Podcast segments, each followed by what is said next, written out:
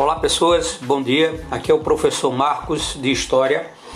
Hoje estou mandando um podcast para vocês com o título de Resumão do Marcão, onde a gente vai abordar os vários temas que irão é, ser cobrados na avaliação de história de vocês dessa semana. Vamos começar? Bom, primeiro tópico é a, a, formação do chamado Império Islâmico, né? É a, a estrutura de formação do islamismo e a configuração dessa nova é, ordem política, religiosa, econômica e social que se faz é, constituir-se historicamente do século VII até o século XVI. E aí a gente vai analisar um pouco como tudo isso é, se processa historicamente. A gente tem como primeiro ponto os chamados aspectos gerais, né? Onde a gente vê que até o século VII, dentro da Península Arábica, você tinha apenas tribos é, marcada por estruturas religiosas politeístas. Vocês sabem que quando a gente fala de politeísmo, a gente está falando da crença em vários deuses, né? Entre essas tribos, nós tínhamos duas que se destacavam: os beduínos, né, nômades do deserto, os coraixitas, comerciantes do litoral, e no fim do século VI, o mundo árabe sofreu uma transformação a partir do momento em que aparece historicamente a figura de Maomé, que vai ser o grande é, unificador e ao mesmo tempo o cara responsável pela formação dessa desse projeto mesmo civilizatório com base num, numa nova dinâmica religiosa que é o Islã, né? Bom, e partindo para analisar o Islã, a gente tem no século VII, né, em 610, onde Maomé cria o islamismo, unifica todas as tribos árabes, essa é a grande contribuição de Maomé para dentro da construção da base da, daquilo que no futuro iria se consolidar como islamismo, né, onde ele vai defender uma estrutura religiosa é, monoteísta, né, contrária à base religiosa já existente no mundo árabe, que era é, politeísta, né? E, e, e, vocês sabem que a, a, influência para que o Maomé pudesse criar as bases dessa estrutura monoteísta vai ser o judaísmo e o cristianismo, ok? Em 622, Maomé vai fugir para Meca, né? E devido à perseguição religiosa, que a gente chama de Egira, né? Onde ele vai se refugiar e vai fundar o islamismo. Terceiro aspecto é a expansão, né? A partir de 632 após a morte de Maomé, começa a expansão através da chamada Guerra Santa, a Jihad.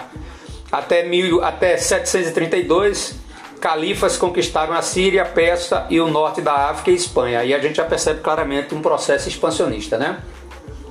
Bom, aí a gente pensa agora o quarto elemento, que é a formação das estruturas políticas. Então a gente tem basicamente dois grandes grupos dentro do islamismo. Existem outros grupos menores, mas os dois principais são os sunitas, que vão é, adotarem a Sunna, né, que é o livro que conta a trajetória de Maomé junto com o Corão. Além disso, só reconhecia líderes escolhidos pelos muçulmanos. Aí a gente tem os xiitas, que é outro, a outra facção política, outro grupo político, que preferiam uma interpretação mais rígida do Alcorão sem outros livros só reconheciam líderes religiosos que eram descendentes diretos de Maomé. E aí você, a gente percebe já claramente uma pequena divergência entre os grupos, um menos radical e um mais radical, ok? Os sunitas menos radical, os xiitas um pouco mais radical, inclusive na própria compreensão e na própria forma de pensar o, os fundamentos de, de, de funcionalidade do Islã. E o último elemento que eu gostaria de destacar para vocês nesse resumão é a questão da crença, né? A religião muçulmana ela é monoteísta, é baseada no culto a Alá, que é Deus. As doutrinas estão reunidas no Alcorão, que é um livro sagrado, do mesmo jeito que você tem a Bíblia, né? E você tem o Torá, a Bíblia para os cristãos, o Torá para os judeus, você vai ter o Alcorão para os muçulmanos, né? Os templos religiosos vão ser chamados de mesquita, as leis islâmicas são chamadas de Sharia e o mês sagrado islâmico é o mês do Ramadã. E aí, com o surgimento, né, a partir de, de 1622 do islamismo, a gente vai ter aí as três grandes matrizes religiosas do mundo é, contemporâneo, né, do mundo moderno contemporâneo, que é o judaísmo, o cristianismo e a partir do século VII você vai ter o islamismo, ok? Se liga nesses pontos aí que tu vai se dar bem na, na prova. Bom, o próximo tópico é, de revisão é o absolutismo, né? O absolutismo ele é um, um modelo de estrutura política que começa a se formar aí dentro da chamada Idade Moderna, que vai de 1453 a 1789, né? O absolutismo, enquanto modelo político, surge aí no século XV e, e a sua prática passa a ser questionada é, no contexto aí do século XVIII, quando a gente vai ter uma série de revoluções que vão alterando a modelagem do Estado moderno europeu. Bom, como conceito, o absolutismo foi uma prática política criada na Europa a partir do século XV, que definia o poder total na mão dos reis.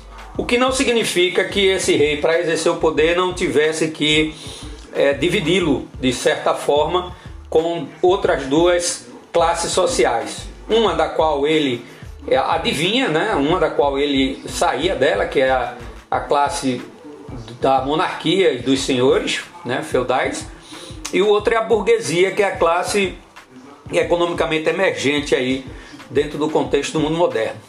A base do antigo regime envolve também o mercantilismo e a ideia de uma sociedade é, estamental, né, do ponto de vista social, que é a, uma sociedade onde você não tem mobilidade. Né? O estamento social ele significa você ter uma estrutura de sociedade sem mobilidade social, ok? Quem é servo vai morrer servo, quem é nobre vai morrer nobre, quem é do clero morre no clero e a coisa vai funcionando desse jeito, não permitindo aí uma, uma, uma mobilidade, uma flexibilidade nas estruturas social. Para montar a, o absolutismo, como eu já falei para vocês, o rei precisa fazer alianças, né? E essas alianças ela é feita com a burguesia e ela é feita também com a própria nobreza, ok? O início do processo de formação do absolutismo vem com as chamadas monarquias nacionais. Né? E aí a, a gente tem uma série de monarquias que vão surgindo dentro da Europa. Aí a gente poderia destacar que, por incrível que pareça, a primeira monarquia a, a se consolidar dentro de um projeto de, de, de, monarquia nacional vai ser Portugal com a Revolução de Avisos em 1385, tá ok? Bom, para que esse modelo de Estado pudesse é, ser difundido, é preciso é, construir uma base teórica, né? A gente sabe que a modernidade ela exige isso, ela pede isso, né? É um mundo em mudança, em transformação, aonde tudo agora precisa ter um fundamento teórico de existência. Então a gente tem aqui o Thomas Hobbes, né?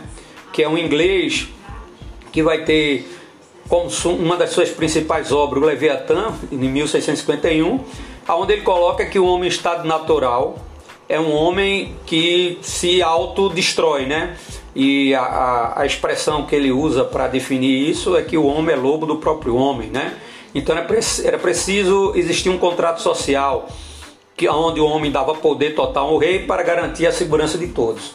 Um outro personagem interessante, também dentro dessa linha do, contratualismo, é Nicolau Maquiavel, né? vai escrever o Príncipe em 1532 e ele vai dizer que o melhor governante é melhor governante ser temido do que amado pelos seus súditos, né? A obra do Príncipe é uma obra, inclusive, de muita relevância até o, o mundo atual, né? Até hoje.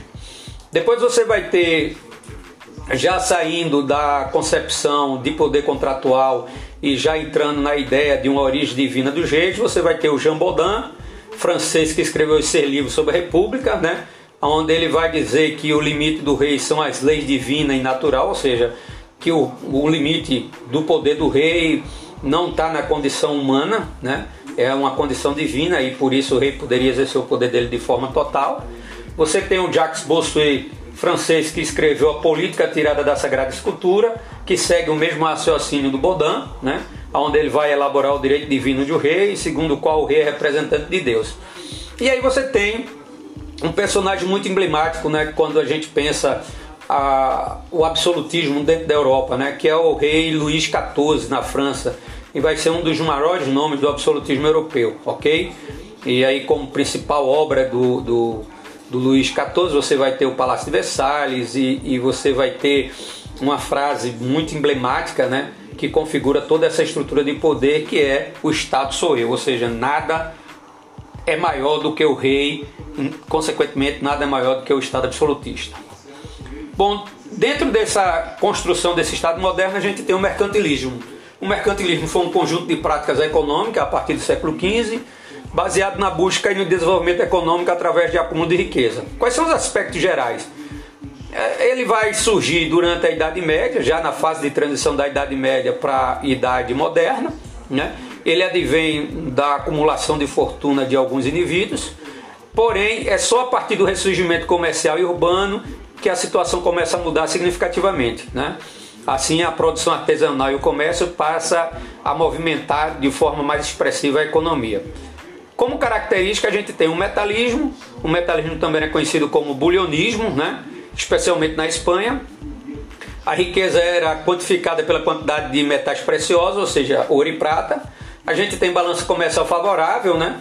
o esforço para vender mais do que comprar, e aí nessa dinâmica de balança comercial favorável, a gente tem a relação dos, da, dos países europeus com suas colônias no, no, no, resto do mundo, colônias na África, colônia principalmente aqui na América, né? onde o efeito dessa estrutura é, colonizadora do século XVI é, tem suas marcas profundas aqui no, no encontro entre europeus e americanos. A gente tem a questão da intervenção do Estado, né? então, com base no mercantilismo, o Estado controla toda a atividade econômica, né? então não existe aí a ideia daquilo que vai surgir no futuro, que é o liberalismo, que é o Estado não intervindo na economia. Aqui no mercantilismo, o Estado é quem define as práticas econômicas, o Estado é quem cria todas as bases de funcionamento dessa prática econômica, ok? Este, este determinava a quantidade de imposto, controlava o comércio e o mercado. E aí a gente tem um, uma situação interessante que é o gobertismo, que é, o, que é um dos principais mentores do mercantilismo na França, né, que vai ser ministro de Jean-Baptiste Goubert, né, que é o ministro, né? E Goubert estimulou a indústria, incentivou a exportação e reduziu a taxas intensas. Goubert, na verdade, é o cara que vai consolidar a prática econômica mercantilista dentro é, da monarquia francesa. Né? E nesse contexto, é, você tem o estímulo ao consumo de produtos de luxo, como perfume, seda e outras coisas mais. É, é interessante que a gente pense que, pense que o mercantilismo ele, ele é a base do, do capitalismo atual. Né? Ele é uma das fases do capitalismo. Né? Inclusive se define ele como a, a acumulação primitiva do capital, né? quando o capital começa a ser é, alicerçado, começa a tomar forma e é o mercantilismo um grande responsável por todo esse processo. Ok, moçada? Bom, o próximo tópico é a chamada expansão marítima comercial. Né? É, a gente sabe que essa expansão marítima ela tem a ver com a ideia das grandes navegações, né? que foi um movimento de expansão pelos mares dos países europeus sobre outros continentes, como o continente africano e depois o continente americano. E aí você tem como antecedente a catequese, a expansão da fé cristã, que é importante do ponto de vista ideológico, você tem novas tecnologias náuticas que garantiu e impulsionou a navegação europeia pelo resto do mundo. Você tem a conquista de novas terras e novas estruturas coloniais, por consequência, né, e ampliação dos impérios europeus, como o português, o espanhol, mais tarde o próprio império inglês e francês. ok? A priori, a ideia inicial era buscar as especiarias na, na África e na Ásia né? principalmente na, na Ásia, e depois acabou se chegando aqui ao, ao continente americano. Né? Bom, quem primeiro parte nessa expansão marítima são os portugueses, né? E aí é preciso que a gente entenda o que é que leva Portugal a ser o primeiro na navegação.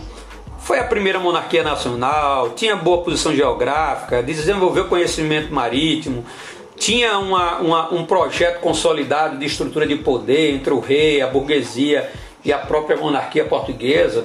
Né? Então tudo isso contribuiu muito para que Portugal fosse o primeiro.